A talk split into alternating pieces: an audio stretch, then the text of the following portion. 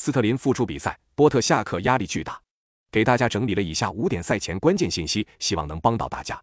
一、切尔西主力边锋斯特林近日回归球队，过去二轮比赛他出场的情况下，切尔西在进攻端会有更多的威胁。斯特林的盘带与速度是目前切尔西需要的。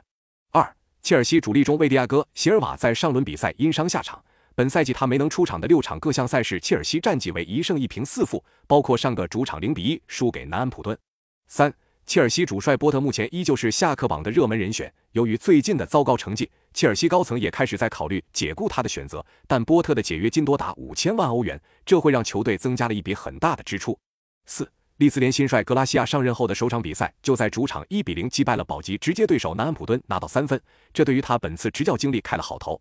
五，利兹联本赛季客场面对强队的表现不算太差，他们二比一击败了利物浦，三比四惜败于热刺，并且在客场战平了曼联与纽卡斯尔。结合首回合主场三比零击败切尔西的战绩来看，本场比赛他们的表现值得期待。那么本场比赛你更看好谁？